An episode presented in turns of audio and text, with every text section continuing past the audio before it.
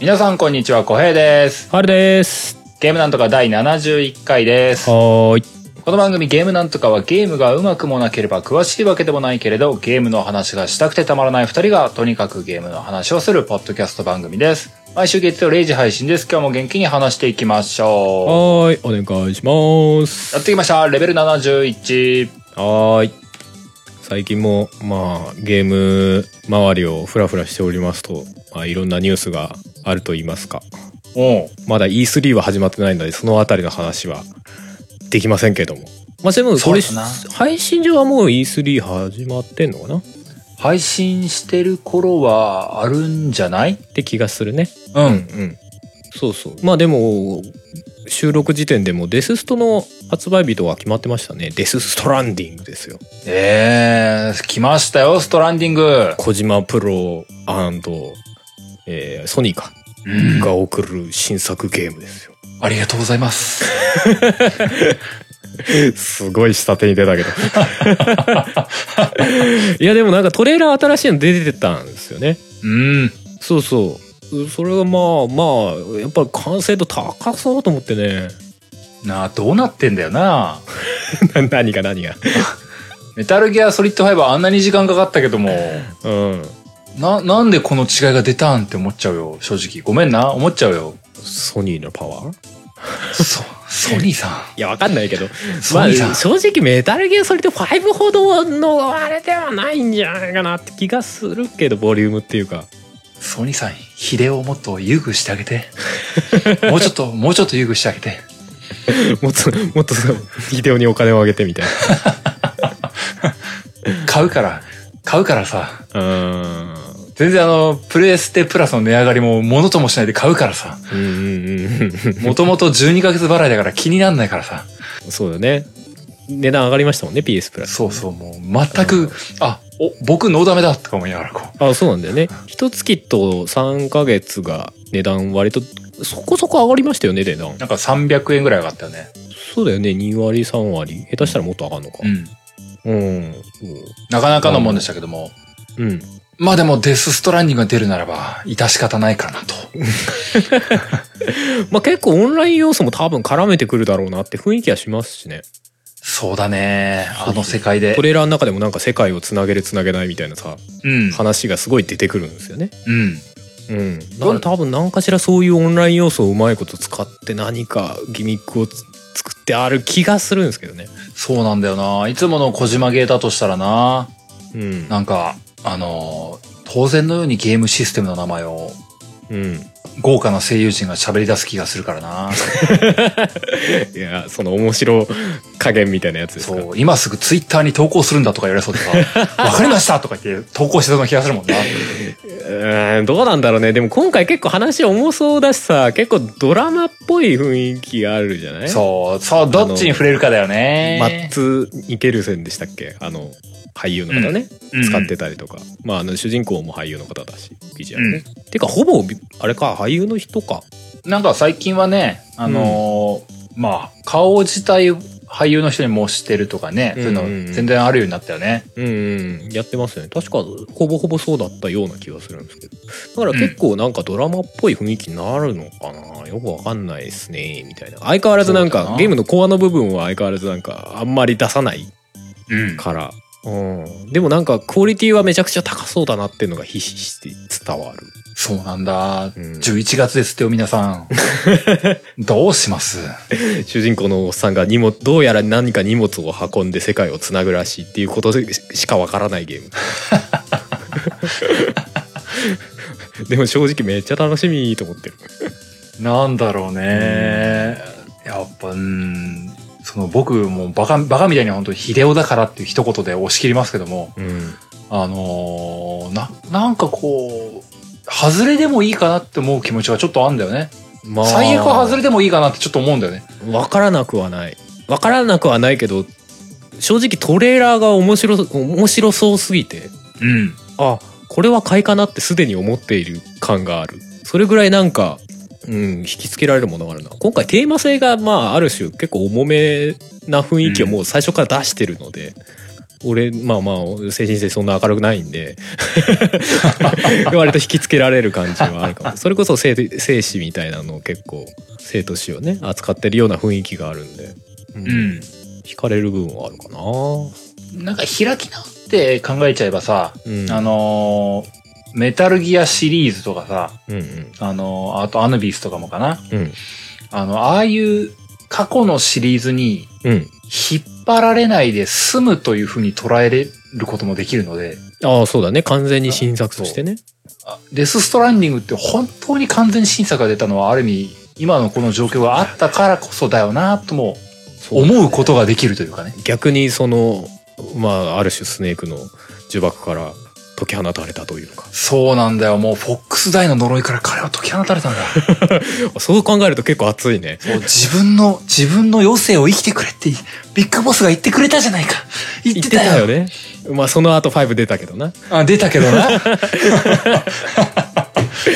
そうやなまあそう考えると結構熱いね そうそれはまあ、なんかもう本当受け取り手のもう気持ちの持ち方次第だなという気もするんうだよね。んまあでも本当に普通になんかお応援したい感じはあるよね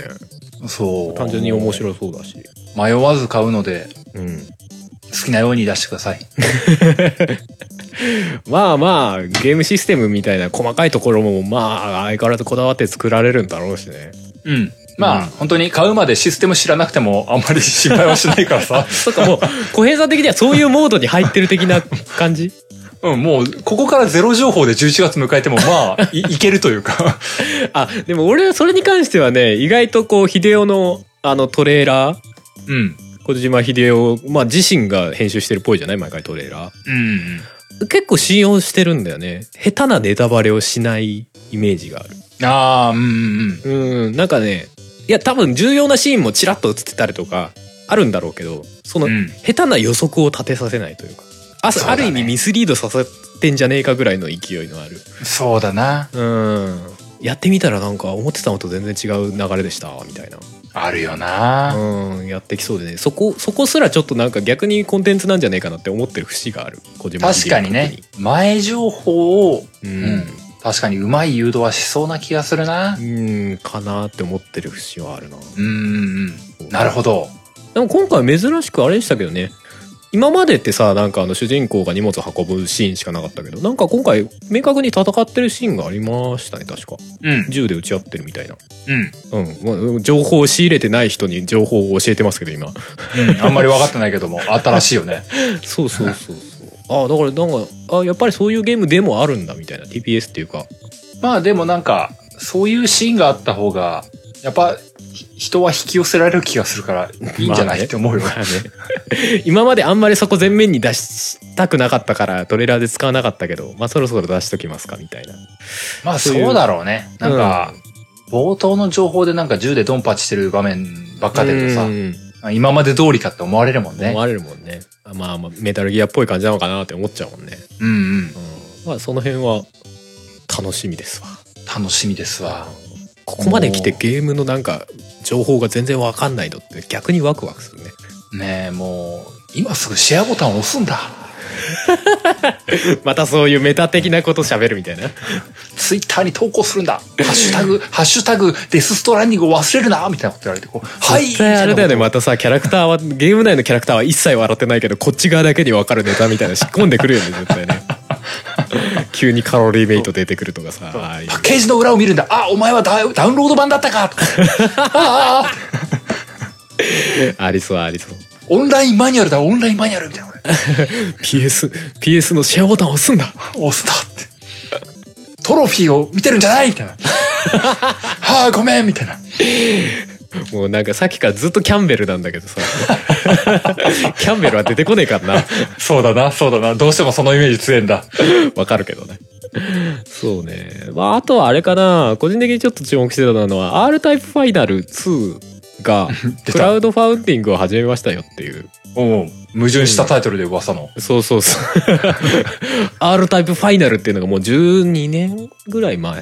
うんうん。12年前。うんそんな前なのそんな前そんな 前。で、もうそこで R タイプっていうシューティングは最後になりますよってうん。明言確かしてたと思うんだよな。して、うんファイナルっていう名前をつけて出したんですようん。でそっからシューティングじゃないから出してもいいよねっつって R タイプタクティクスっていうのが2作ぐらい出たんですけど PSP で前にもちょろっと話したかもしれないけおどーおあー。の戦略シミュレーション的なのはね、うん。うん、それを経てまあ今年のエイプリルフールですよ R タイプファイナル2出ますっていうのを発表してうん。これはすげえしたちの悪いジョークなのか何なんだみたい な確かにあの人、どっち毎年何かしらジョーク言うけどエイプリルフールにみたいなと思ったら実は本当だった っていうそうそうそう俺ね前の「R タイプファイナル」とかね結構好きだったんでねうん。そうそう楽しみなんて思ってたんだけどクラウドファウンディングを始めましてねはじめまして。そうい現状 Now で、まあ、収録時点でやってるんですけど残り3日で、えー6600万円集めてすげすごい。おそんな集まるんや、みたいな。だからもともと4500万円が一応のゴールだったんですよね。え。おここまでいったら達成。ひとまず達成です。でまうあ、んその上からは増えれば増えるほど、こういう機能を足します、みたいな。まあ、なんだ、マニフェストみたいなのが書いてあって、お。で今そこをこう、まあ、順番に消費してってる感じはいはい。うん。まあ、一番上とか2億ぐらいだったから、まあ、無理じゃねみたい な気がするんだけど。う ーん。そうだね。なるほどそれそね。れ俺も一応まああのあれのクラウドファウンディングにお金を出すことはなんていうの投資投資なんじゃないななのんてかないうのかわかんないけどう。んもう俺もちらっとしましたけどねおお素晴らしい。そうそう俺初めてかもしれないああいうのやったの僕もやったことないな。うん前に話題になったのだとねあのシェンムーがねシェンムー3かがやってすんごい瞬殺で ゴールまで達成してましたけどすごいよね。うん、そうそうだからちょっとね自分も体験としてねそういうファウンディングをするのがどうなっていくのかっていうのは興味ありますねいいね。ハルさんもスタッフロール出ちゃうスタッフロールに名前は載んねえんじゃねえかなもう多分それをもっとうんあれじゃない価格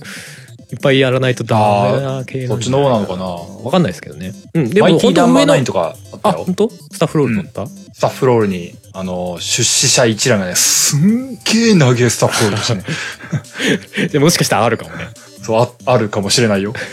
もうすでに5300人ですけどね 出資者もう、んんすごい、すごい豆粒みたいな文字になるかもしれないけど。まああれだもんね。あの、ほら、アンダーテールとかでも最後あったじゃないあーあ、あーそうだね。あの弾幕。幕そうでしょ そうだね。そう、ああ人命あ弾幕りました、ありました。ありました、ありました。まああんな感じになるかもしれな いね。そうだね。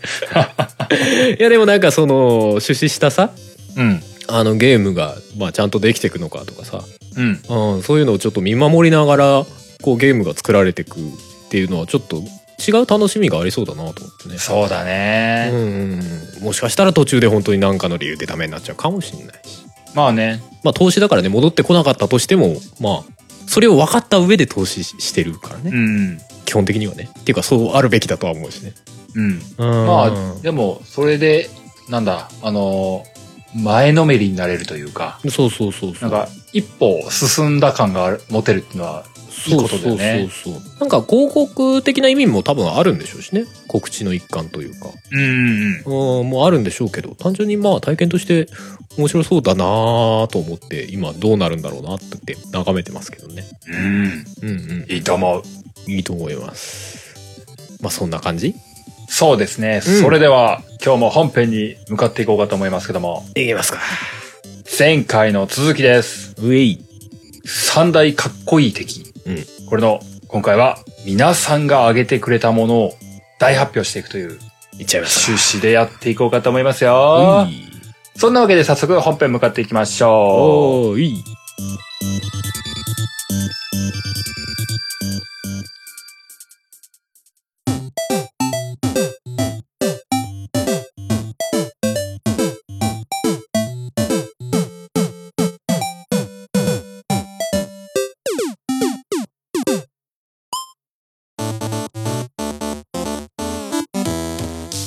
本編です。おーい三大かっこいい敵皆さん版ということでええうん三大かっこいい敵ですよ。はいで、今回も皆様から、ええ本当にありがとうございました。大変たくさんのツイートいただきまいしただきてま、したねありがとうございます今回2週間でしたしねええ集計しましたよ。うんありがとうございますまあ、冒頭に、ドア玉に、そのまあ、多かったの何だったのっていうのはさらっと発表していこうかなと思うんですけれども、うん今回はすごい被りました。かぶったあの、あ、被ったっていうか、あの、すごいち散ってしまったのか、票が散ってしまって、ああの、結果的にに上位になったのが、うんあの、ほぼ同率まみれというか、ああなるほどねうん。そうか明確にこれが1位でしたっていうのがないってことねそう。あの、圧倒的1位というものは生まれませんでした。うんうんうんで、あのー3票集まったものと2票集まったもので、それだけで5位までなっちゃうんですよ。ってことは逆にそれ以外は全部1票全部1票。すごいすごい、すごい。でもなんかね正直ねツイッター見てる限りでもねそんな気はしてた すっごいばらけたな今回っていうこれむしろそれでいいんだけど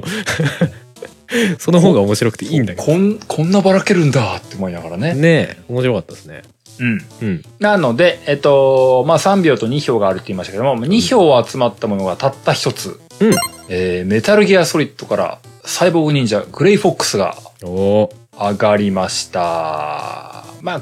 これちょっと踏まえて前回話したところがちょっとあったんですけどね。ーまあねでもまあグレイフォックスだけでも割と喋れるけどもそうう。んで、まあ、残りが全部3秒で、うん同率1位で、全部同率1位でよ4体分。うん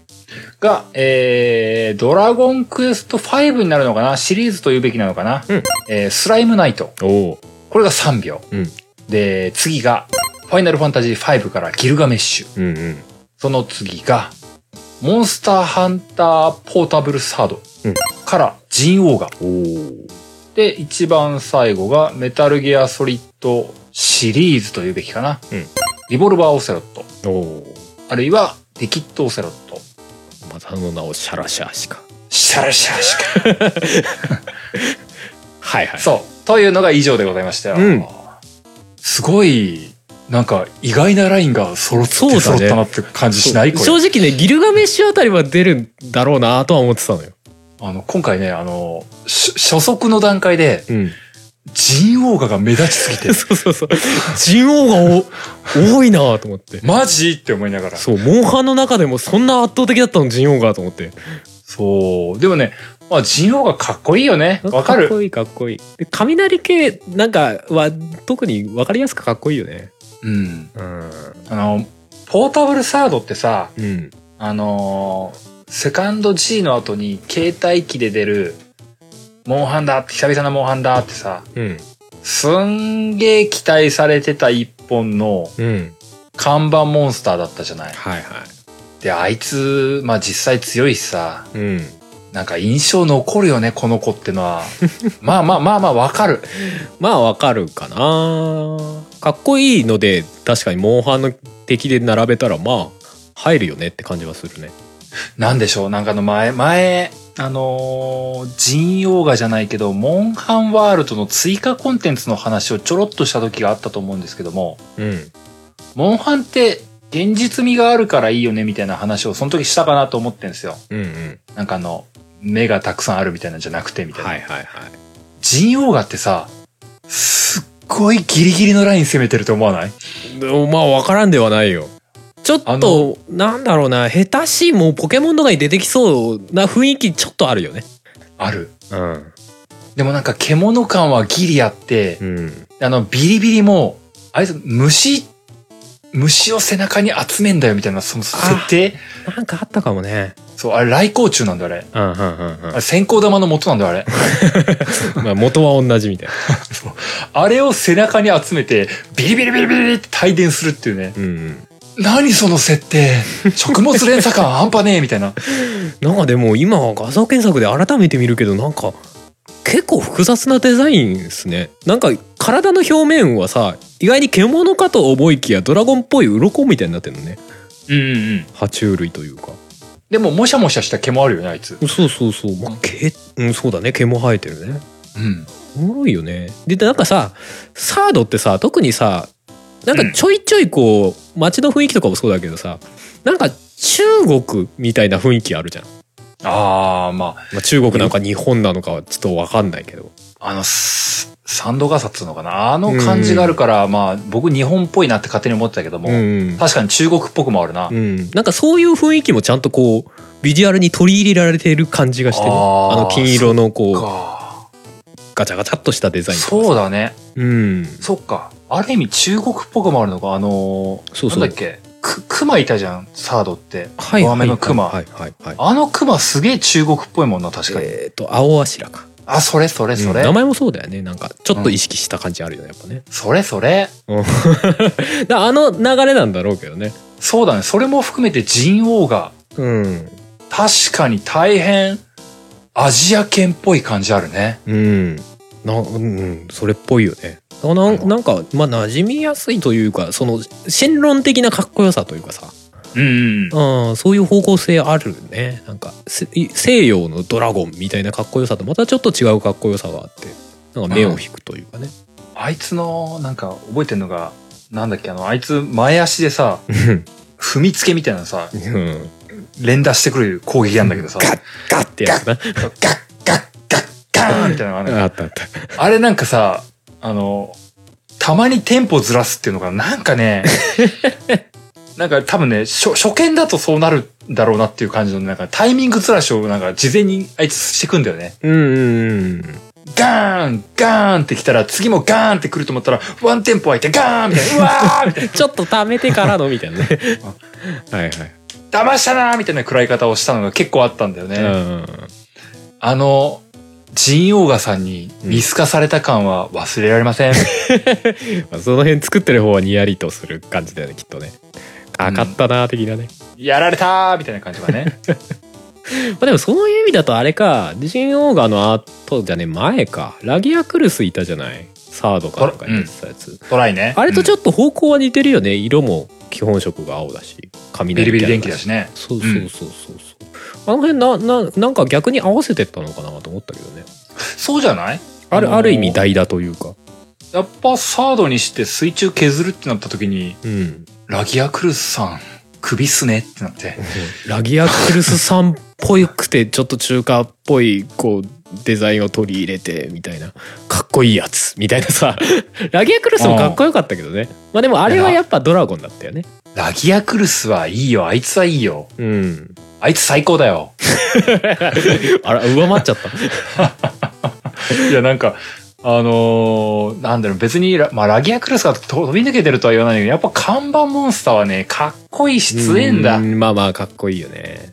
で確かにね、ジンオーガの、うんなんだろうね、あの、サードのジジャケ写はいはいあのはパッケージアート、いいよね。あの、行く装備とジンオーガのフォルムって、なんかかいっこいいもん。ううんんうんうんうんわかるわかるまあやっぱ他にあんまない感じだよねあれずるい。ずるい まあそういう意味でサードはちょっと方向性確かにちょっとずらしてきたよねデザインのねそうだろうね。うんうんうんあのー、ポッケ村の寒々しい感じから一気に紅葉のある感じというかね。うんだってワールドでも結構待望されてるみたいだしね出てくるのえ、ワールドでジンオーガ出てくんのいや出たらいいなーって望まれてああー、そういうことね。そうそうそうあ、それは、それは出たらいいな。うん思いますジンオーガいいな。でも他を全部抑えて陣王かっていうのがやっぱ不思議だよねすごいよね。モンハンほぼ出なかった中でさ、そう他ティガレックスとかもいたはいたけどね確かあ、ティガレックスいた。うん、いたいた。あとレウスとかねでもその辺を丸々全部抑えてジンオーガがすごいこう 評価集まったのが面白くてねいや、あの、なんかあの、ビリビリで、あの、遠吠えするシーンとか結構覚えてるもんね。うんおーあの、なんか、い犬みたいな、わおーみたいな感じの。うんわー、怒ったーみたいな感じだ ね。いやでもすごいいいバランスでいろんな要素取り入れられてんだろうそれこそ狼的なところあるでしょある。でまあそれこそねドラゴンっていうか竜だよねうん漢字で書く方の竜っぽさもあるし獣っぽさもあるしある。うんいいよねそう、あいつ地に足ついてるのがまたいいんだ。翼竜じゃないところがいいんだよ。わかるわかるな、なんと、な、なんだろうな、あの、翼竜じゃないからってのも言い過ぎだな。うんリオレウスは空飛ぶじゃない。うんティガレックスとかナルガクルガって、うんあの、せかせか動くじゃない。うん いやまあジオガもせかせか動くけどななんか GO がってさ、足太いっつうのかななんか、あのあーどっしり感ないあいつ。まあまあそうねスピード系どっしりみたいなそう、あの、ティティガーレックスのさ、あの、常に走りまくってさ、あの、方向転換で迫ってくる感とか、飛びかかってくる感わかるわかると違っていつ攻撃したらいいんだよみたいになるもんねさ、ジンオーガの、あの、す、好きない、こいつ、みたいな感じはうね、ーん あの、突っ込むのに困る。まあまあまあわかるよティガレックスの時はなんかさ、あいつが迫ってくるからさ、うわーって避けたりとかさ、うんナルガクーガの時もさ、あいつがこうキュンキュン来るから、うわーって避けて、うんギリギリかわしたタイミングで一発ドーンみたいなのをするんだけど、うん神王がお前から来ないのかよみたいな。どうしろとみたいな。ジオがなんかし死闘感出るよねなんか戦ってるとそう、なんか、ティガレックスはさなんかおひたすら追っかけ回されてるイメージの方がなんか先行しちゃってそう、 そう、そうなんだよ。あうの、ん、何神王がはね、差しで戦いたい感がある。うん、やりつつやられつつみたいないい感じのね、そう、体験一本であいつに挑んでいきたい感じがある。うん、そうだな、体験じゃなくてもいいんだけど、か刀でもいい。かっこいいからこそみたいな感じあるかなんかシンプルに強いというかねまあそれこそリアルエースとかもそうかもしれないけどうん。なんかでも、神王がより、うんリオレウスが強かったら僕悲しい。いや別にそれでもいいと思う けどなんかそう考えるとリオレース肩身狭えな っていう初代からずっといんないなみたいな感じも若干あるけどねそうね。なん、リオレウス別に悪いことしてないのにね。そうそう勝いやちょっともうずっと出てるからちょっと抑えていただいてみたいな感じになっててそれはそれでみたいな ねそうなそう、神王が面白い、面白いというか、あいつはいいなう。ん愛されてんだなって思ったよ。まあそうだねだから基本サードでしか出てないんじゃないそんなことないのかなうんとね、うん 4?3DS のモンハンで出てたと思うよ、確あか。出てたんだなんか4のモンスターが結構ね、僕の中で変なモンスターが多かったというかね、うんなんか4ね、合体するモンスターいたんだよね、虫系で。えーえええどういうこと でかいやつと上でかいやつがなんか上パーツと下パーツがあって、パイルだおーみたいなことするやついたんだよ。すごいなんか、それは、んちょっと違いませんって思いながら戦ってたもはや、どっちが本体なんだみたいな気持ちになったところがあったんだけど。まあ、でも DS シリで出てたシリーズってどんどんこうなんだろうある種柔らかくなってったっていうかさ、うん。まあ、自由あるに意なってっ味た、もんね、まあ、クロスで極まっちゃったけどなんかね、フォ4だったと思うんだけどな、4の、あの、飛びかかり、うん上に乗っかるのが増えたうん作品。うんで、あれって確か僕、ジンオーガに飛びかかっていったような記憶があるんだよな。うんうん飛びかかろうとしてビリビリバーンってやられて、わーってなった覚えが、そこはかたなくあります。いいじゃんそう。でも、ジンオーガは確かに、それぐらいというか、2作ぐらいしか出てないんじゃないかな。うんそうだよねこんだけ愛されてるんだったらなんかもうちょっと出してもいいかもなとかちょっと思っちゃうねそうだな。ワールドで出てきたら、なんか下手な古竜とかより愛されてる感じある よね下手な、下手なコリューとは。うんわかんないけどテオとかナナとかさああ、まあそうだな。うんて、うん、か、かぶってるからな、テオとナナはな。ちょっとなうん正直かぶってるからな。うんあありそうだよねとか思っちゃうまあでもモンハンは結構でも敵のね個性が立ってるから割とどのキャラもなんか愛されてるイメージあるけどね極端にいやゲリオスとかでもさなんかそれはそれでみたいな愛され方してるゲリオスい印象いいいたね。そんなのいたね。カチカチカチピカーって、うわーって。懐かしいわ あいつ自家発電だからな 歯で歯の摩擦で電気を起こしてなんかわかんねえけどこの辺のやつで光るからな何の話だでよもなんだっけ、ワールドでも光るやついたから、やっぱかぶってるじゃかぶってるんだよな。まあままああそうだなまあ、ジンオーガの話はそんなもんですか、うんうんまあ、あとはまあ本当サミダレに触れていきたいのを触れていければと思ってますけれども、うんハルさんなんか、これ喋りたいとかありましたでもスライムナイト3票っていうのは結構相当意外だったかもし意外だった。れないうんすおそそうかスライムナイトまあ確かにすげえいいいいデザインだと思うけどねあれね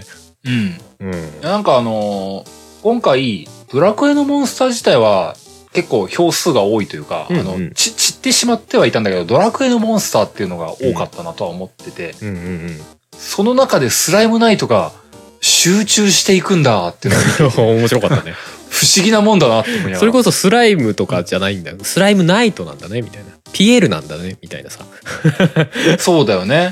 思うところはあった確かにね他にもキラーパンサーとかあと何がいたっけ明あとあの治キメラメイメイとそかう、明治キメラとか。うんだよねまあでうもんそれらあをと抑えてスライムナイトに票が集まるうん。あと、なんだっけ、さまよう鎧とか、あキラーマシンとかい。たねいたねまあキラーマシンもわかるかって気がするけどね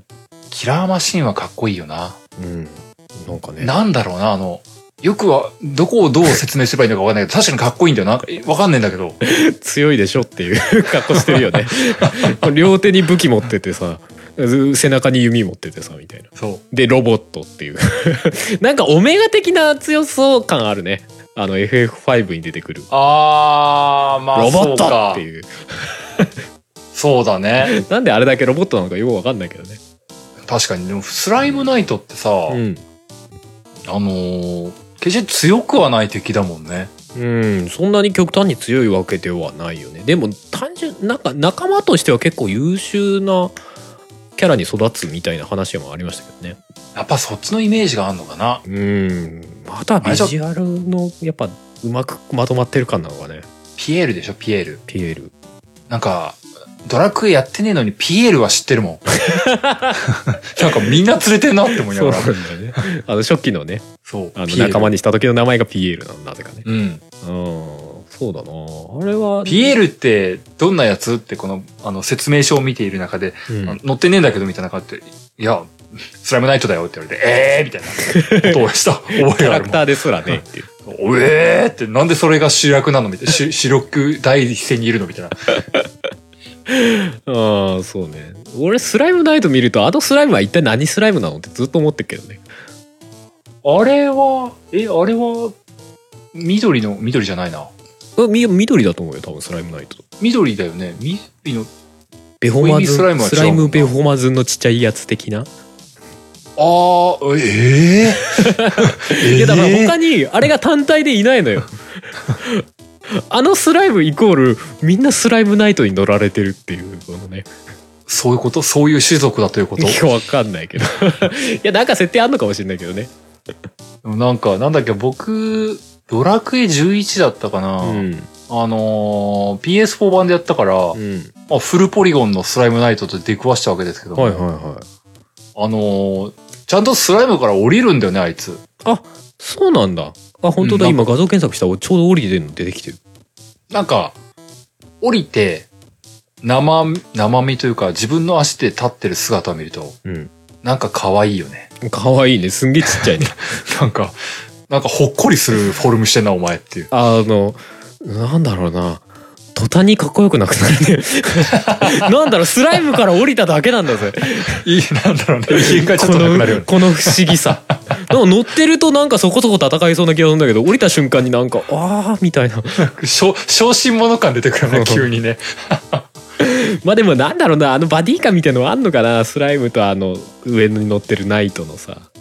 二人で一つみたいななん、そう、なんだろうね。あの、ずっとこれでやってますけど感あるよね。うん割と確かに言われてみると不思議だよななんかな完全に普通に考えたらネネタっぽいキャラなんだけどねスライムに乗ってるってっていう話じゃ ん馬とかじゃねえんだみたいなさそうなんだよね。あれはいいよねなんかねいや、でもこれが票を集めるってのは面白いよ面ね。白い今回はそういう意味ではすげえ面白かったまあオセロットとかもわかるわとは思ったけどねうんう。んドラクエモンスターではね、キラーパンサーとかは、な、なんつうのかな。あの、ドラクエのモンスターの中でも、うん、ドラゴン系じゃないのが上がったってのが面白いなと思ったというか。うん、まあ多分あれなんじゃないかな5でキラーパンサーって仲間になるんですよねストーリーあ上あ、でそうだ。そうそうだからやっぱそれのイメージなんじゃないかな一応まあまあ敵ではあるんだけど敵というかモンスターではあるんだけど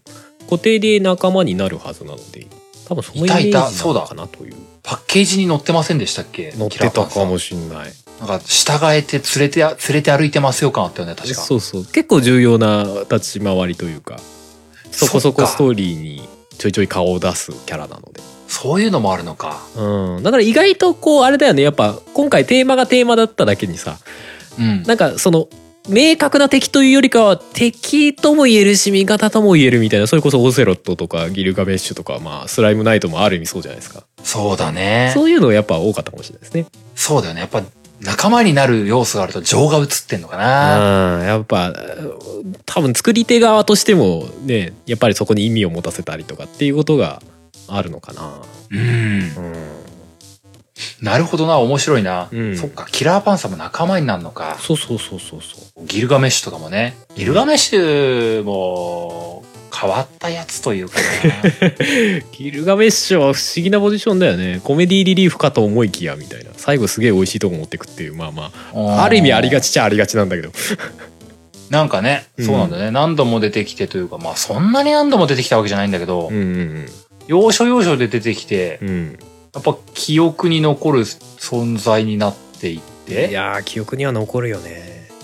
やっぱみ最後見せ場があるってのがいいのかなそう最後主人公たちの前で散るんですよねうんうんみたいなだからなんかもういろんな意味でそのギルガメッシュと戦うビッグブリッジの戦いの曲とかも名曲とか言われちゃってるからさもういろんな意味で相乗効果で株が上がりまくるわねと思って敵なんだけどうんどうなんだろうね。ビッグブリッジの死闘って曲自体有名だけどさ、やんっぱああいう曲を設けるっていうのはやっぱ作り手としてもギルガメッシュにやっぱ作っていく中で愛が芽生えたんだろうなって思っちゃうよね。えーでも俺どっかで見たやつだとあの信夫さんはビックリブリッジは正直そんなにって言ってたの マジでどっかで見たことあるけど あ、本当俺自身も正直ブックブリッジってそんなにときめいてる曲でもないんだけどなんかすあごいそうなの評価さされてるなぁとは思ってるけどおうおうおううんなんかそんなにって思ってたらすごい評価されちゃってちょっと本人戸惑うみたいなことどっかで言ってたの見たことがある気があ、 するそうなんだ。へえ。うんそうそうそうそうだからなんか思ったよりも刺さったみたいなことなのかもしれないしギルガメッシュっていうキャラがいいからこそ曲も好きになっちゃうみたいなのはあるかもねそうだね。キャラクター、どっちが先かわかんないね。曲があってか、キャラがあってか。うんうんうんうんでも相乗効果で結果どっちも高み、高みに到達してしまったのがあるかもしれないな。うん、あるかもしれないなと思うよねまあそのシーンが好きだから曲好きになっちゃうみたいなパターンはあるよねやっぱねうん、ある。うんあるある。そうでももう実際ゲームしててゲームの思い出ってシーンが良かったのか、曲が良かったのかもうわかんないも んね。どっちがスタートか本当わかんない。純粋には見れないよね純粋に曲だけでとかうんさうん、あるよねまあギルガメッシュは俺はもう、うん、俺がプレイした時のあれでしかないんだけどあの仲間4人いるじゃない、全員で、うん。あ3人全員殴り殺してから「罰罰じゃねえか!」とか言い出された時には本当殺そうかと思 ってねてめえもう仲間3人殺しといてね今更仲間面してんじゃねえバカ野郎とか思ってお前は死ねって思って 思った記憶はあっただからみんなとちょっと思い出が違うかもしれ ないあーあれはねめっちゃ強いし、なるほどね。彼めっちゃ強いしね最後出てくる時強いよね。あれはあったな。まあ、そういう意な味でるほもどね印象が深いよ、どちらにしても。う。うんん。まああとね、オセロットは語っておきたいなとは思うけどね。うんあのーどうなんだろう、僕さ、メタルギアソリッド1の時のオセロットって、なんか変なおじさんだなぐらいしか思ってなかったんだよね。実際そんな書き方だったよね。やっぱそうだよねなん。かちょっとく狂ってる感じ うんだったなよね。んか頭をなんかおかしいおっさんでしたね腕がーみ たいなキャラだったよね。そう。サイボーグ忍者を、グレイフォックスを引き立たせるためのなんか、カマセイヌみたいなさ。そうそうそうそうそうそう。ちょっと変なおっさんおるでみたいなさ。そうこのリロードの時。間がたまらないとかいう、でも気が狂った変人だったっぽかったけども。そう。メタルギアソリッドシリーズって、ボスキャラって大抵変なやつなんですよ。うん。 1で言えばその、サイコマンティスとかも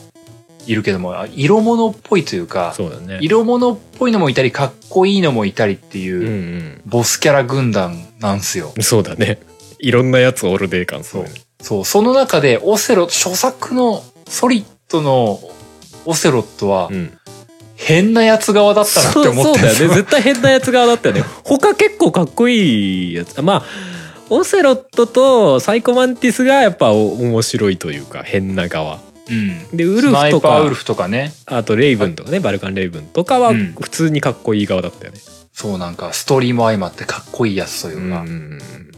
そういう側で分類されてたオセロットくんがですよ。いつからだ あんなかっこよくなったの。で、時系列的に言うと、僕が遊んだ時系列でいくと2になって、ん。あの、リキッドが乗り移っちゃった、みたいになって、そうだね。あの、まだオセロットは、あの、しつこくいるけど、うんよくわかんねえ変なボス、そうだ因ね縁深い変なやつっていう。なんか、あの、リギットのよりしろにされちゃった惨めなやつみたいな雰囲気だったよね。そう、そうそうそう。ある意味。で、2の中ではやっぱりソリダスの下で、うんあの、スパイ活動してるみたいな感じだったから、うんだからあのまだかませ犬感あったのよ。あったねまあまあまあなんとなくこう「俺知ってるんやで」とかさ結構重要なキーを持ってるにしてもみたいなねそう。決して、つなん強くないやつっていうか、うんなんかそんなぐらいの感じだったんだけども、うん3ぐらいから過去が出てからだよね。 3でオセロット出てきた時びっくりしたけどねあ出てくんだと思って そう、若いそうそうそう。で、最終的にライバルだったでしょ、完全に。完全に。そう、あの、3の中でオセロットが成長してくんだよね。そうだね。何その展開。ずるくないめちゃくちゃ重要な、だって、一番最後にも出てきたでしょ。出てきた。ザボスとの戦闘を終えた後まで出てきたじゃん。そう、さい本当に最後の最後。そうそうそう。なんかあの辺からやっぱオセロットの扱いがこう、もう、だいぶ変わったなっていう感じがね。 3で、あの、なんだったかなあの、小島さんがね、うん。ヒデちゃんが言うには、まあ、僕のおぼろげな記憶もあるから、どこまで本当か本当かわかんないんだけどうん、もともとメタルギアソリッドって3までは考えてたよっていう風なことをどっかで言ってたうん。気がするんですよ。うんで、4とか5はある意味、最初は考えてなかった。付け足した部分だっていうふうなことを言ってたよねと思っていて、うん。で、3のお話が事前に設計されてたもんだったとしたらう、ん。あの、オセロットが登場するのってちゃんとワン、ツーにループする、帰結するっていうのを意識してたっていう話になるじゃない。うん。なんかその、ですメタルギアソリッド3って、うん。あのー、要はザボスの話、うん。それすなわちオセロットの話なんだよね。うんまあ、ある意味そうかもしれないね。オセロットの生き様もある意味、あの、噛んでるというか、そうだねまあオセロとの始まりの話みたいなとこもあるよねまあ始まりというかまああの時点でもう30スパイだったみたいな話だけどさうん。うんでもザボスとかと縁深いし、そうだねあの今、回縁深いっていうことはまあ、ススネークとも縁深いよねっていうふうなところにも繋がってきてて、うん下手するとスネークよりも縁深いからなそう、縁深いんだよ。 うんとか、そんなことを思うと、え、ヒデちゃんどういう発想でワンのオセロットはああなったのって思って ねそうなんだよ全部見返すとさワンのオセロとだけちょっと浮いて んだよねいやどう考えてもそんな重要なキャラだと思ってなかったでしょこの時みたいな2からはさすげえかっこ割とかっこよくなってんだよねそう、渋い感じになってったからね。ねえ大佐話がうまいだがそれだけだとか言い出すじゃないそうそうそそうう。そう見せ場があるんだけどねそう、なんか、なんかね、あのー、3まで行って、そして、うんあのー、その後のピースウォーカーとか、ん、あと4、4、5とかなっていくと、うんもう、オセロットなしでは語れないゲームだね、これ。 そうだねってもう、って。うんそうだねだってずーっと関わり続けてんのってオセロットだけだもんね前作出てんのってオセロットだけなんだ、はずなんだよね。多分だから他のキャラクターはさソリッドになるとやっぱりねソリッドスネークになっちゃったりとかさスネークはさ、うん。変わったりとかしてるけど、オセロットはまあまあ一貫してずっと出てるじゃないで最後もちゃんと締めるじゃない4でそうなんだよ。もうもうですよもう、も う、もう。しかもあの辺も結構名言の嵐なんだいや、4のオセロットはなんか、なんか、良かったなって思うんだよねう。んよくそこまでやりきったよ。そうそうだね。フォーのオセロットはオセロットでありオセロットじゃないんだけどオセロットなんだよみたいなそう、もう、オセオセロットってな語彙力が崩壊した。 オセロットあのもう言えいなんかもう説明するとすげえ長くなるから説明もしきれないんだけどさ、うまくも伝えられないんだけどさ、そうみんなオセロットすごいや子なんだよ、あの子は。そうすごい子なんだよ。で全部ひっくるめて考えてもやっぱりうわすごいってなるね。そうオセロッでトってなる。あの、4を受けてさらに5のオセロット見るとまた泣けてくんまだあ。そうだねそうだね。なんかもういいおじさんになっちゃって。なんと宙を尽くした男かってなるよね。そう、宙を尽くすとはこういうこと か。あはあ。あなる なる。で、こう最後にこうムービーとか見返す、あのなんか動画とか見出すとさ、うん。腕切られてギャーとか言ってるの がね、ここだけなんかセリフ間違ってるかな。そうなんだよ そうなんだよ大して重要でもねえしさいやまあちゃんとエンディングでさあれワンのエンディングってオセロットだったっけエンディングのエピローグというか、そうそうそうだよねあのー最後にあのタイトルが出てきて、うんあの誰かと電話してるよってやつは全部オセロットなんだよあそうか他のもそうか全部オセロットあれは大統領ってやつなそううん大丈夫ですよ大統領みたいな ガチャンテレテレみたいなあるあるいいよねだからそういう意味だとまあある意味まあメタルギアソリッドの中でこう軸として通ってるキャラクターではあるよね特にソリッドの中ではその前のね、うんメタルギアとかでは出てこないだろうけど多分そうその前の頃というかねあのーまあちょっと横やり的になるけどもサイボーグ忍者が地味にうんそのより前のところは触れてたりして、うんうんあのサイボーグ忍者ってちょっと不不憫なやつだからさ、うんあのー微妙なんだけどあれメタルギア2とうんソリッド1と、うんポータブルオプスにサイボーグ忍者絡みの話が出てるはずなんだよね。うんうんで、ポータブルオプスっていわゆる黒歴史化されてるので、うん生死じゃない説があるんですよ、あれ。へえそうなんだいや、わかんない。なんか、んなんか、あの、頭のいい考察部隊によるとなんか外されてる感があるらしいんだけ ど。あつそうなじんつまだ。合ってねえとこがあるみたいなっそう、そうなんだってことはなかった僕ことはにそれをしようみたいな僕はそれを飲み込むしかないんだけど。うんうんピースウォーカーはね露骨に静止っぽいけどねうん。サイボーグ忍者のも、元というか、旧コードネームになったのが、ヌルっていうやつが、うんうんポータブルオプスで、ナイフ一本ですげえ動きで、うんその舞台を惨殺していくうんやつがいるぞっていうのがあってね。うんあ忍者っぽいビジュアルそう。で、それの頃はまだす、いわゆるサイボーグ忍者ではなくて、なんかね、なんかちょっと改造されたぐらいの話だったんだよね。強化人間的なうん。で、それが、その後、行方不明になって、時系列的にはメタルギア2の時に、うんザンジバーランドだっけあの頃は。はいはいはいあの頃、スネークと出会って、みたいな。そこの時に確か出てくるんだよ。ヌル、ヌルとし、ヌルじゃねえや、フランク・イエーガーか。はいはいはいはいはいあれがヌルと一緒なんでしょ説があって。あで、それがさらに続いて、ソリッド1の時に、あの、フグレイ・フォックス、フラフランク・イエーガーうんんディープスロートもう名前がわかんねえよいっぱい名前あるけど ディープスロートは自称だよね確かねな。あ、そうそうそう。もうなんか名前がいろいろあるけど、とにかくあいつなんだよ、あいつ塩沢さんなんだよっていうのが ね。 声優声優 はいはいはいあいあいつがこう出てきて、うんまあ最後もう、なんかスネークを助けてくれるんだ。うんうんで、先週のレックスの話につながるんだ。レックスがニいャーやーっていうわけ ねいやでも圧倒的に強かったからねやっぱねゲーム内ではいやっていうか、まあまあほほぼほぼ無敵属性ついてるようなもんじゃないあんなうん。本気出せば別になんかメタルギア普通に落とせそうでしたけどみたいなさ、うん。なんか、あの、ソリッド1のサイボーグ忍者ってさ、うんなんか、絶妙なラインだったというか、あの、うんさっきオセロットをあの、なんか、色物系なボスって分類しましたけど、うんうん、あのサイボーグ忍者って色物とかっこいいのの極限の狭間にいると思うんだよね。いやまあそうかもねなんか、もっと俺を殴ってくれみたいなこと言うやつだったから さ、まあ狂っちゃってはいたよねそう、俺に性の鼓動を感じさせてくれよみたいなこと言うからさ、もう、もうややべえじゃん、こいつ、やべえじゃん、みたいな。ややべえやつとシリアスなやつの中間にいたよねなんかねっていうかどちらにも時々触れるみたいな、そう。うんさ、あの、メタルギアソリッドっていうあの、ハードなゲームの中でう、んあの、あえて肉弾戦を求めてくるキャラって何なのお前みたいなさ。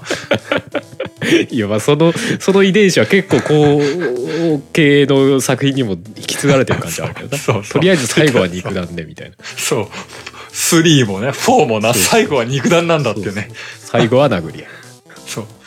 あの、なんかサイボーグ忍者っていうのが、あの、真面目にも触れるし、あの、変態的な方にも触れるしで、うんメタルギアソリッドの中で、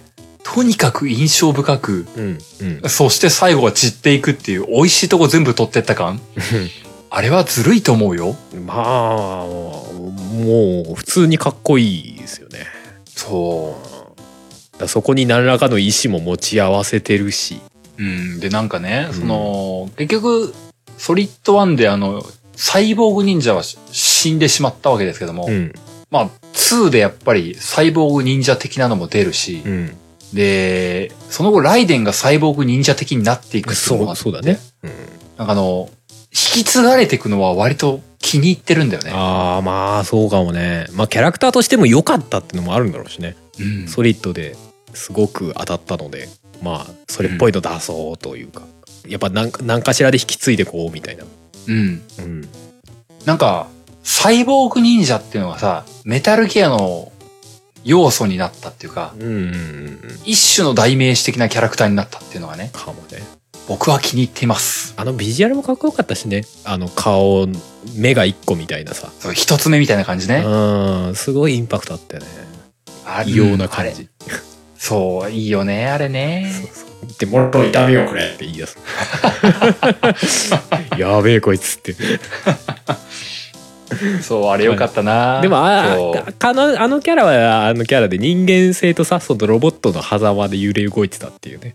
そう、なかないいよか味ね。のあるねなんか、兵士って何なんだみたいなこと言う感じがうんね。うんうんよかったよ、あいつはよかった。結構一番えぐってた感じはあるよね、そう、スネーク、お前はその先を生きるんだみたいなこと言うんだうな。ん、いいいいよねちゃんとスネーク最後まで生きた か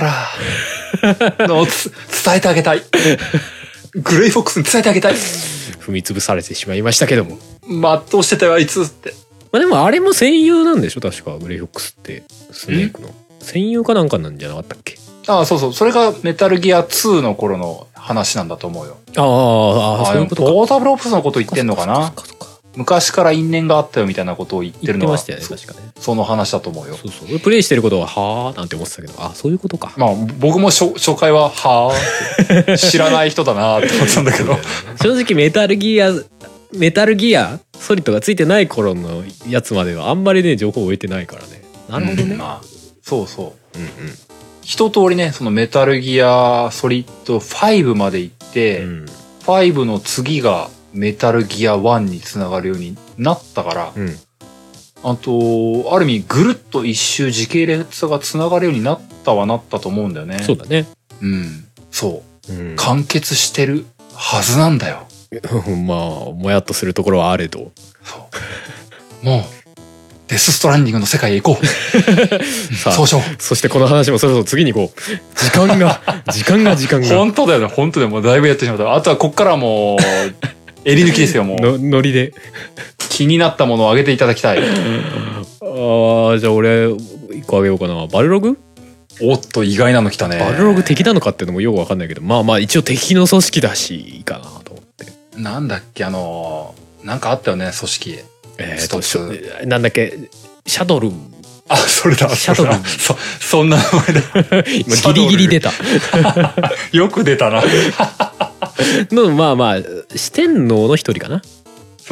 バイソンとな、そう。バルログとなバルログと、えーサガットサガとットとベガか。ベガ。うん。あそこの辺なすげえ海外版だと名前が入れ込んであるっていうすげえややこしい。あ、あったね、あったね。ベガがバイソンでバルログがみたいな あった、あった。まあまあそのバルログですよバルログでも俺使いたくなる感じはすげえよくわかるなと思って、あの、なんだっけう。ん、キューンとかいう声出すよ、あいつ。あそうそう右京っつったの ねあのバルセロナアタックだよねあ、それそれ。なんだっけ、うん、投げるんだよね。金網から、キューンって飛んで、あ投そうそげうられそるうの。そう金網から飛んで、まあ、爪だったりなそう投げもいけんのかうん、な投げられた覚えがある。でも基本的にあの金網あるステージでバルセロナアタックやるとあの4時4時4時っていうモーションが挟まるがゆえに逆に落ちてくるタイミング測られちゃうん で逆効果で昇竜拳でこう撃墜されるっていう自分のステージなのにむしろ弱体化するみたいなイメージだったあったよね。 懐かしいいやでもあれ使ってみたかったよねで格ゲーでさ爪取れるとか面白かったあれなんかガードしっぱなしでなんかそうそうそう何回も殴られると取れんだよね。そうなんなんか蓄積の数値が裏であって爪がうんポロンって取れてああ冷たくなったーってあの辺のギミックとか含めてなんかね使いたくなるキャラではあったななんかあんまりしっかり覚えてないんだけどさ、爪取れた後さ、うんパンチの音変わった気がするんだよね。あそうそう爪ついてる時はピュピュみたいなね刺さるみたいななんか刺さそう、刺さった音するんだよね。そうそうそれが普通にうんパンチの音になるみたいなパシッパシッパシッってなるんだあよっね、た気がす細かいよね。あれよん、あんなのよくやってよ。たかがバルログのために。る なんかバルログちょっと特別扱いあ感あったよねそういう意味 であもったよね。うんステージのみのモーションがあるとかね爪取れうんうるん。とか、うんまあね、でもまあまあ普通に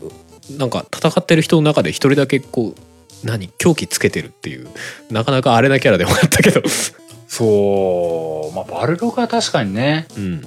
特殊な感じだったなんか、そ、そいつだけなんだよね。サガットは別に特殊なうんモーションはないというか、まあ、なんかある意味、竜とかの上位互換っぽい感じがあるうんうんうんけども。他のキャラはみんな肉体とか能力で戦ってるのにね一人だけ爪っていううん。ね、なんか不思議なもんだよね。ね一人だけサムスピから来ちゃったみたい な感じちょっとある剣,、まあ剣確かにななくすし剣じゃね武器ね鍵詰めは確かにね、そうかもね。うんそうね印象そうね印象は深いななるほどねう。んなんかあります僕ね、そう、僕ね、あの、お便りごとというか、うんあの、一つ、ツイッターでいただいたやつを丸々読ませていただきたいんですけども、ほい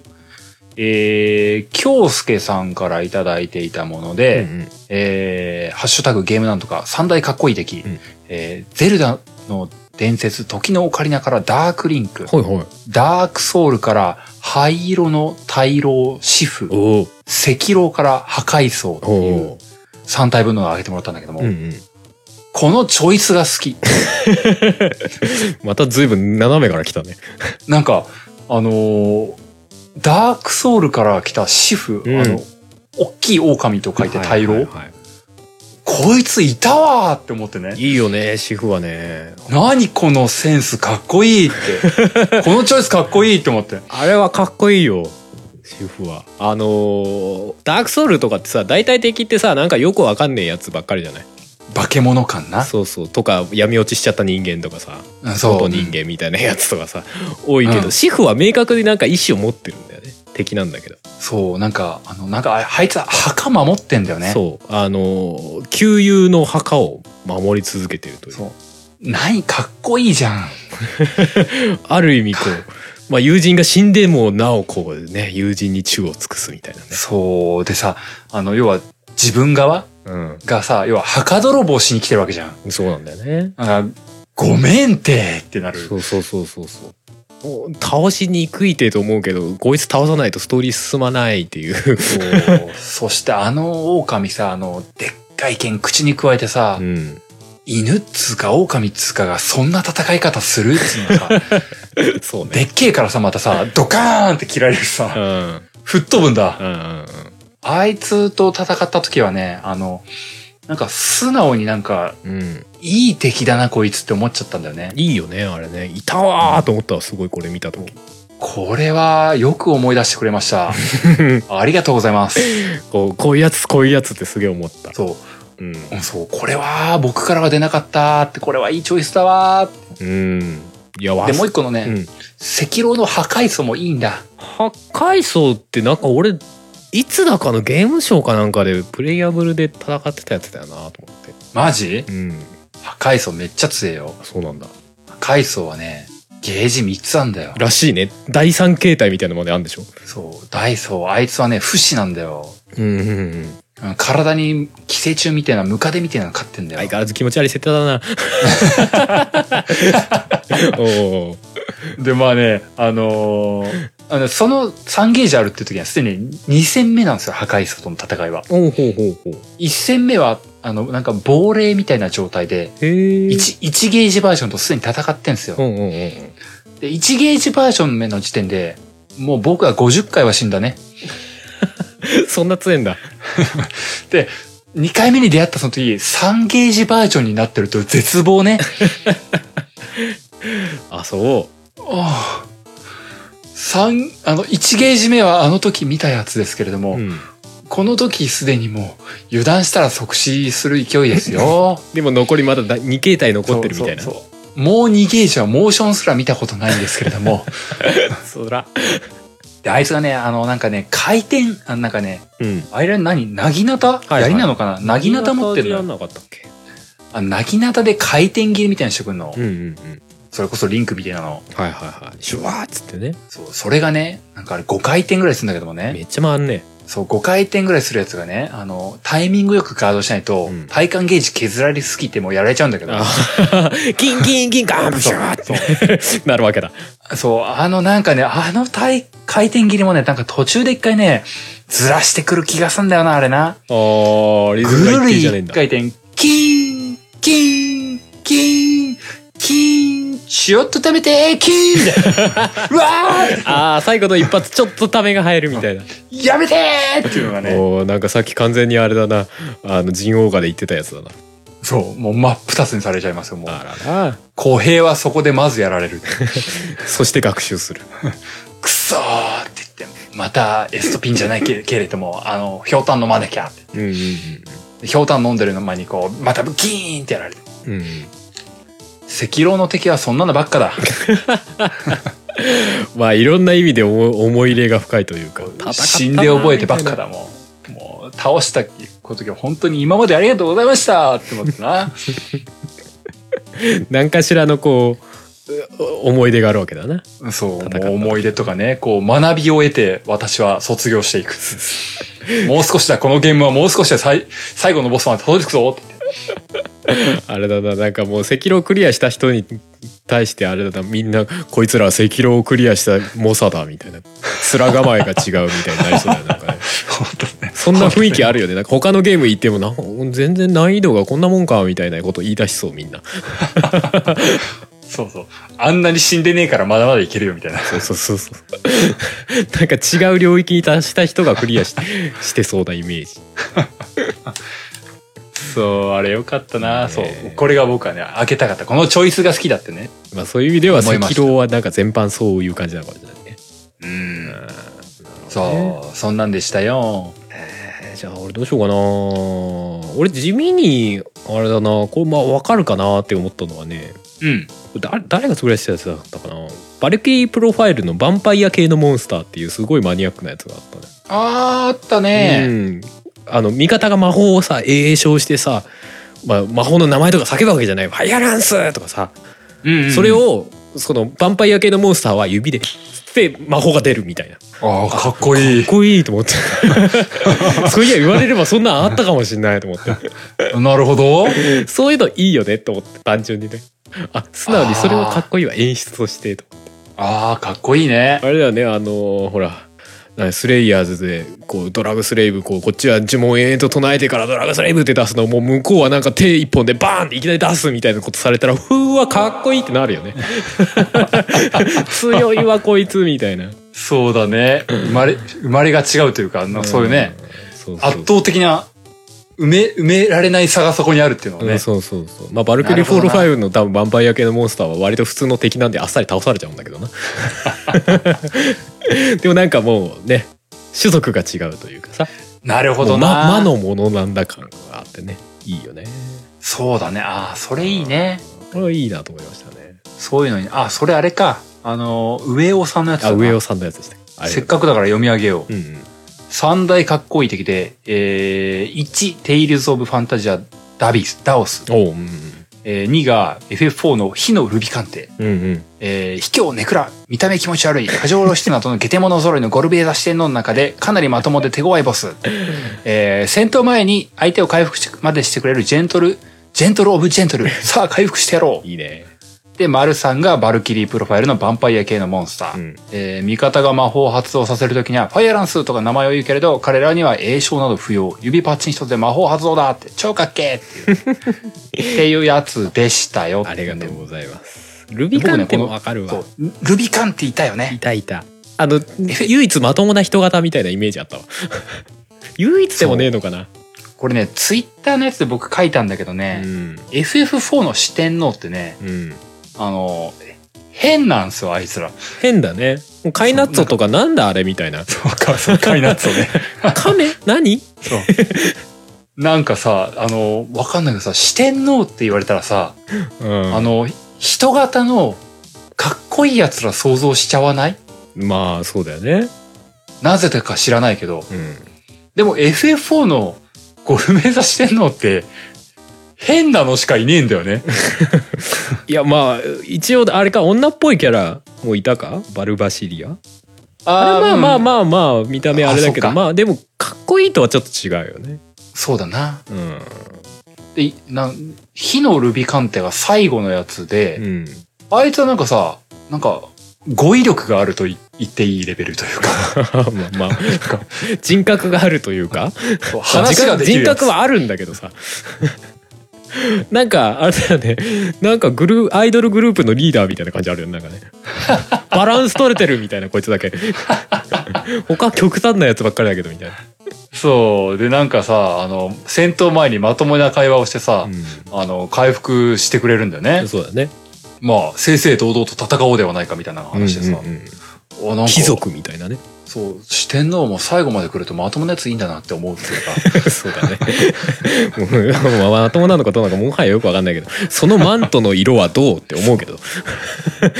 結果、見、見た目は変なんだよね。見た目はちょっとなんか、うん、足出てるけどみたいな。 そう。これ、ツイッターのやりとりで、あの、言われて、うん。あの、素足にまだら模様って言って、なん か、いや、ほんとそうだからね。これ、素足だったんだ。ああ、でもなんか、そういう言われると、もうルビカンでもやっぱり変態紳士だったのかみたいな感じがするけどね。まあでも変態でも紳士っていう。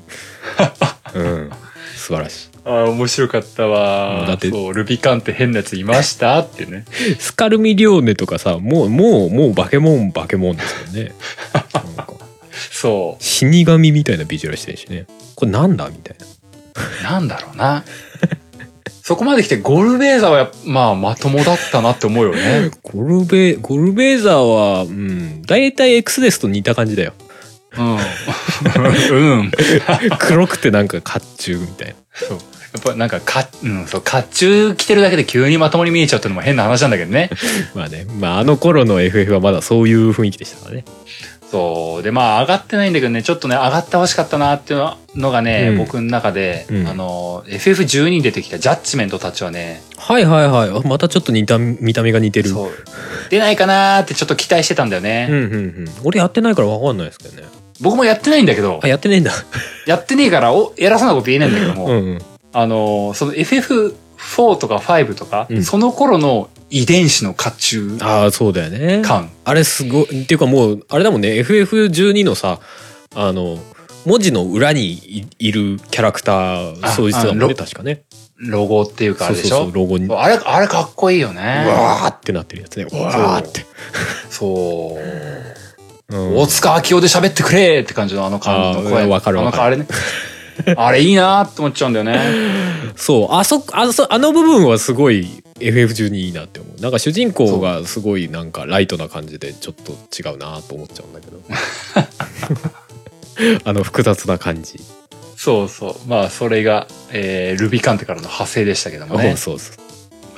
あとは、僕の、まあ、FF つながりかな。あの、お便りで1個もらってたのもあったんで、それも読ませていただきたいなと思いますけども。ほいえー、高松さんからいただいているもので、ありがとうございますえー小平さん、春さん、あゆみさん、お疲れ様です。高松です。うんえー三大かっこいい敵、うんなんとも悩ましいお題を出してくれたもんですよ、小平さん、春さん。もう 悩そんなましい。すぐに、はいそんなすぐに決められませんよって、うんしかし決めなければいけないんで、ない頭を絞りに絞って決めてまいりました。それでは早速いきます。うんまずは FF10 からジェクト。おうはじめは嫌みったらしい喋り方ばっかりしている嫌な奴でしたが、本心は優しく覚悟を決めたかっこいい親、父親であり敵でした。うん。えー、続いてドラクエ5からピエール、かっこスライムナイト。うん。えーモンスターが仲間になるシステムは5から搭載されましたが、当時パーティーが出来損ないの王子のみという、非常に心細いもんでした。でき損ない言うな。そんな折、仲間になり、見た目もかっこよく、ステータスも高い、仲間モンスターを代表する生かした敵です。うん。えーそして最後はマザー2からスターマン。うんえードラクエでいうところのスライムのように、アシュが数多く存在するモンスターで、うんえーマザーを代表するモンスターの一人です。うん。アシュの中には、プーを、プーの最強武器をドロップする者もいるので、非常に印象深い敵です。プーはキャラクターかなうん。と、無理やり選出した感は否めませんが、僕が選ぶ三大かっこいい敵は以上です。といったお便りをもらってましたが、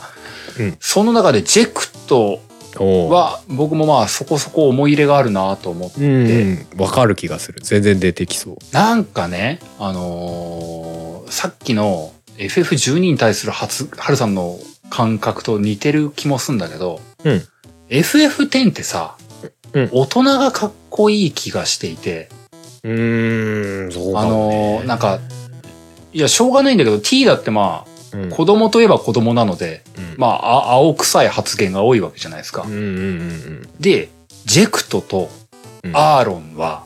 うんうんある意味導き手として、あの先輩の大人としてなんかすんげえかっこいいポジションを持ってるよなって思うんだよね。わかるなんか、ジェクトとかさ、うんずるくないこれ泣いちゃうじゃんって思いながら。完全に泣かしに来てるよねなんかねそう、なんか、なんか、ジェクトのさ、戦闘曲うんあの、なん、なんつうのあれ、ロッロック調の曲っていうのはかいな。はいはいあなんか変なダミ声みたいなの入ってるやつでしょそうそうそうそうそうそうそうってやつでしょそうなんか、あの、なんていうの、泣ける曲じゃないのに、うんあの、変な曲 変な曲というとあれだ けど、いや、ああれれねは不思議だよね。FF の中でもかなり異色のラスボス曲なんじゃないんだろうか。あの、あの曲がさ、うんあの、はっきりとは覚えてないんだけど、序盤でかかるんだよ。あ、そうなんだ。あの、ブリッツボールをしてる時とかになんかかかるんだよ、あの曲。うんうん。で、まあ、同じ曲かわかんないけど、同じテイストの曲っていうのかな。はいはまあ、かかってたはずで、い。うんあのーティーダが好きだったというか、ティーダを代表するブリッツボールの曲っていうのと、うん。うん。親父が代表にするラスボス曲っていうのが、一緒のテイストっていうのが刺さるんだよね、僕に。うーん、なるほどね。お、親子っていう。 はあああ、でも親子の話うんうんではあるよね。っていうかなんか、まあある意味子供が育っていく話っていうかさ、うん、そうなの。パーティー全員、まあある種子供な部分があってみたいな、それがそう、そうなんすよ。導いていくみたいな話みたいな雰囲気は感じる。そうなん、そうなんすよ。あの、アーロン以外大体さ、子供なわけじゃない。うん。で、なんか、子供が無理して頑張ってます、みたいなう流んれで話が進んでいく中でうんう、んうんうん。あの、特に、アーロンとかもさ、あの、ここからはお前の物語だみたいなこと言ってさ、ええー、みたいな。うんなんで最後、ティーダにいいとこも出せようとすんのみたいな感じで、 ジェクトと戦うことになるあの感じがね、うんうんうん。ああ、天最高だなーって思わせる。要因でしたうんうんうんまあでもその大人がちゃんとこうし示してるというか背中で語ってるみたいな話だよななんかねそうなんだよだからそういう意味では8あたりはなんか大人が不在みたいな感じあるけどねああ、それもあるなーちょっとし指導指導もうちょっとこう示してくださいよみたいな学園長みたいなねそうだなーシドとアルティミシアがだって大人の役割だったわけでしょ頼りないよねはあ、頼りないな。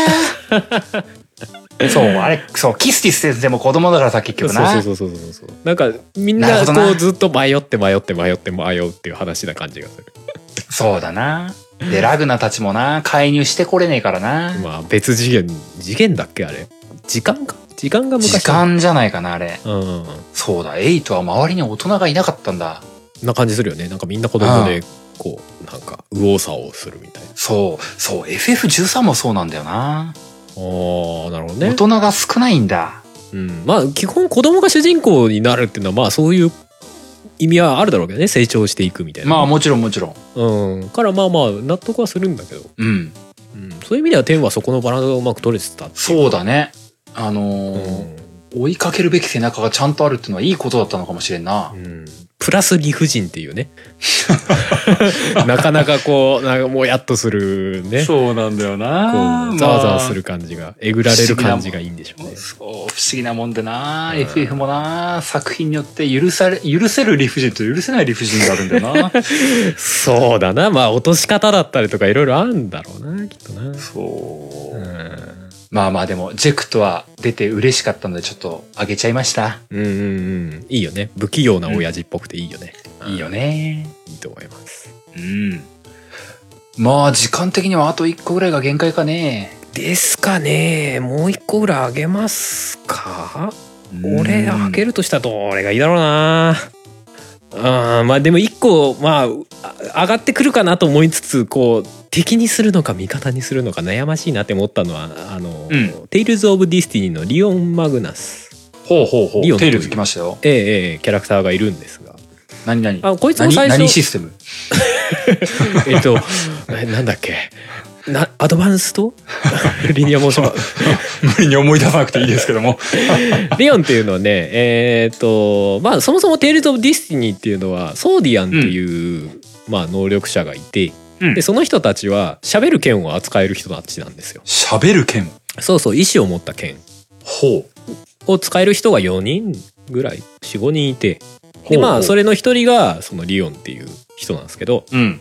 あのその人もう結構後半までずっと仲間なんですけど途中で仲間から外れて敵になっちゃって、え最終的に泣く泣く倒さなきゃいけないっていうすごい辛いえ話、えうん。おー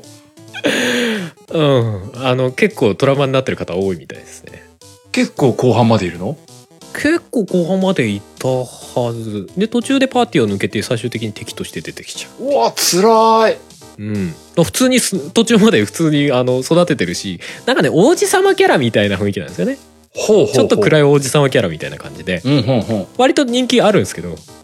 そいつが途中でパーティー外れるっていうわーう、で最終的に自分で倒さなきゃいけないっていうまたこの辛さねうわーエアリスとはまたちょっと違うわけですよ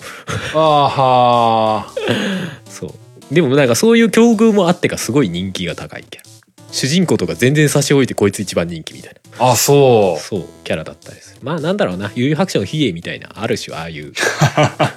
なるほどな死んだりしないけど 比 叡はね、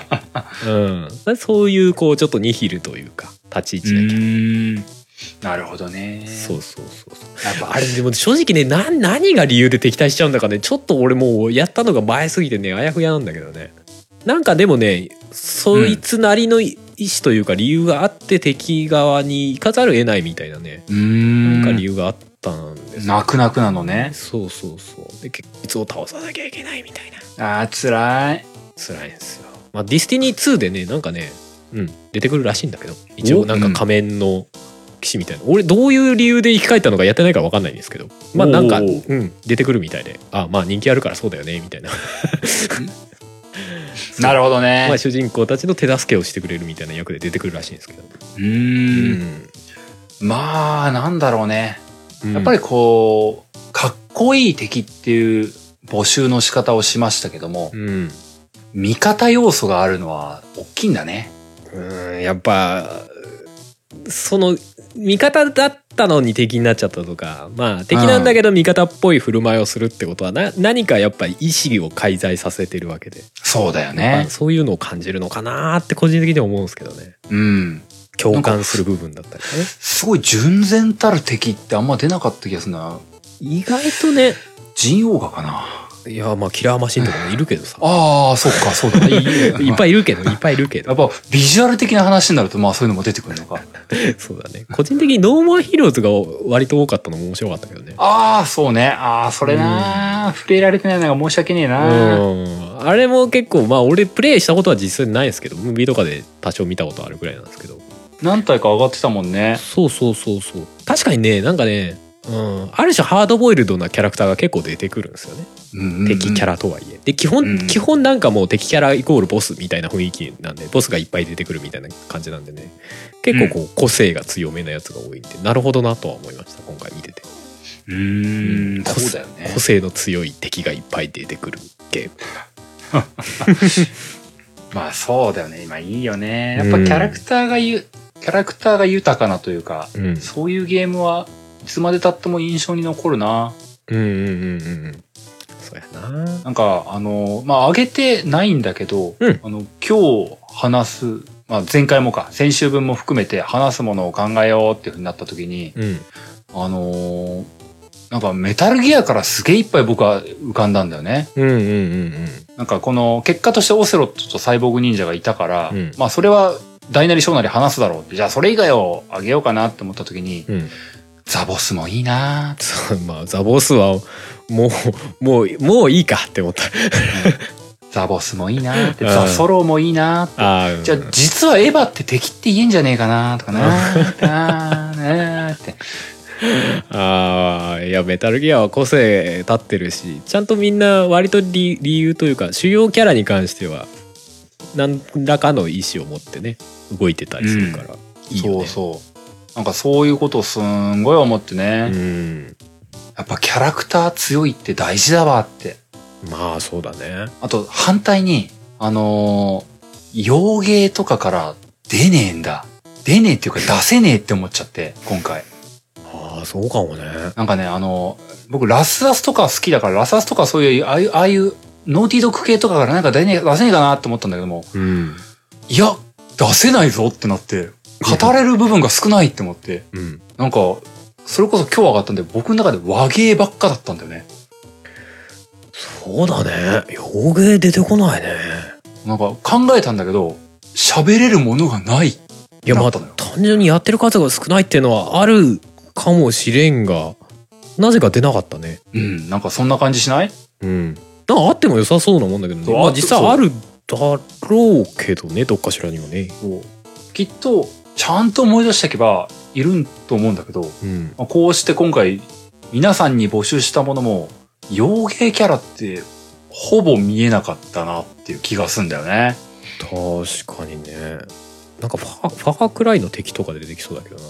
個人的に確かに。 悪強そうだわ。イメージね まあでもかっこいいとは違うのかなうーんなんか洋芸だったらなんか、ただただクソ野郎とか言うからうさ、ーんちょっとやべえやつとかねそうそう、なんかイかれてんなみたいなね。あーまあでも確かにそういう方向に振り切れてる敵の方が多いかもうん、なんか、せ正義を分かち合ったみたいなのはあんまりいないのかな、ちょっと思ったっなていうかね。ーんまあ、それは確かに、遊んだ本数が少ないからっていうのも、全然あり得るんだけどねうんうんうんうんうんまあまあでもそういう意味じゃあれですよ、アンダーテルは幼芸ですよ 本当だ。サンズーってサンズいなかったの、サンズ。どうした、サンズ。いやもう話してっから大丈夫だよア ンテアンダーテールは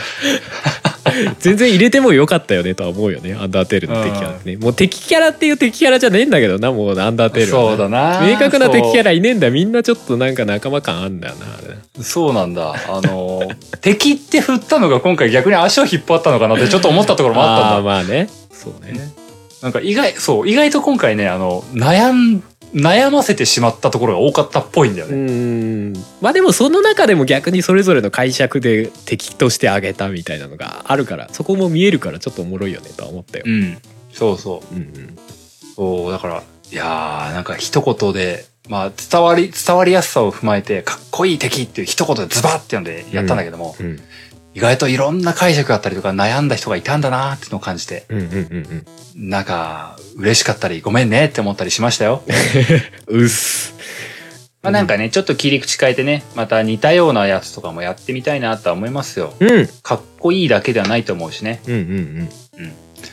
まあまあそんなわけで長々話しましたんでこの辺で終わっていこうかと思いますんで最後エンディング向かっていきます。おーい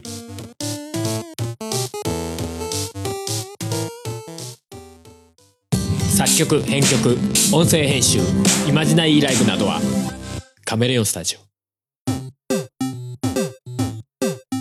エンディングでーす。はーい俺さおいおいおい。今回のさうん。テーマを考えてる中でもう全然ゲーム外じゃないけど、俺こいつ好きだわーってのいてさうん。獅子王誠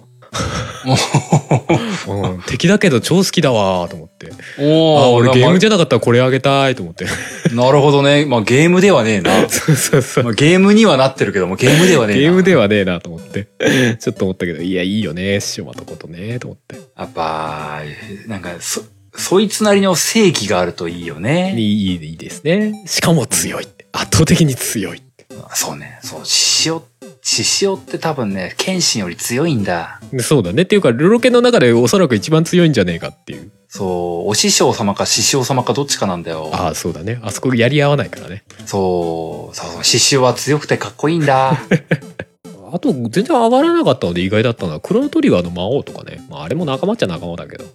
あれ、魔王なかったっけどっかで見た気がするな。あ俺見落としてっかなあれ、サブキャラ扱いだったのかなあーまあーあでも基本普通にやってると仲間にならないはずだからねなんか会話の選択肢で特定のやつ選ぶと仲間になるみたいな、うん。うなんかね、唯一今回の失敗だったなって思ったのがねう、んあのー、かっこいい敵っていうのとう、んあのー、主人公を超えるサブキャラっていうのを近い時期にやってしまったのがああそうそうそうなんだそちょちょっとかぶってんなとは思った正ね、直かぶっちゃったって思って、そうそうそうそう思ったごめんって思ったんだよね。そう魔王なんかも多分そこに入っててもおかしくないしねみたいなうん。そうだなバーチャロンのヤガランデとかないろいろい たよ喋れなかったやつがサイレントヒルのレッドピラミッドシンクとかいたよあー、いるよね、そういうのね。いつかまたそうだな。いつか僕もウェスカーについて語ろうと思い ます。いなかったねそういてもおかしくないわそれは確かにそう。いなかったなって思いながらね。ああ確かにまあまあ、そんなんでね、うんまあ今日も終わっていこうかと思いますんで、最後にいつものやつを読ませていただこうかと思います。はーいえーこの番組ゲームなんとかでは皆様からのお便りを募集しております。お便りは番組ブログのお便りフォーム、またはメールにてお送りください。番組ブログはゲームなんとか .com、番組メールアドレスはゲームなんとか .gmail.com です。ゲームなんとかの綴りは g-a-m-e-n-a-n-t-o-k-a です。そんなわけで第71回はこの辺でおしまいです。また次回お会いしましょう。お相手は小平と、春でしたそれではまた来週たくさんの投稿ありがとうございましたありがとうございました。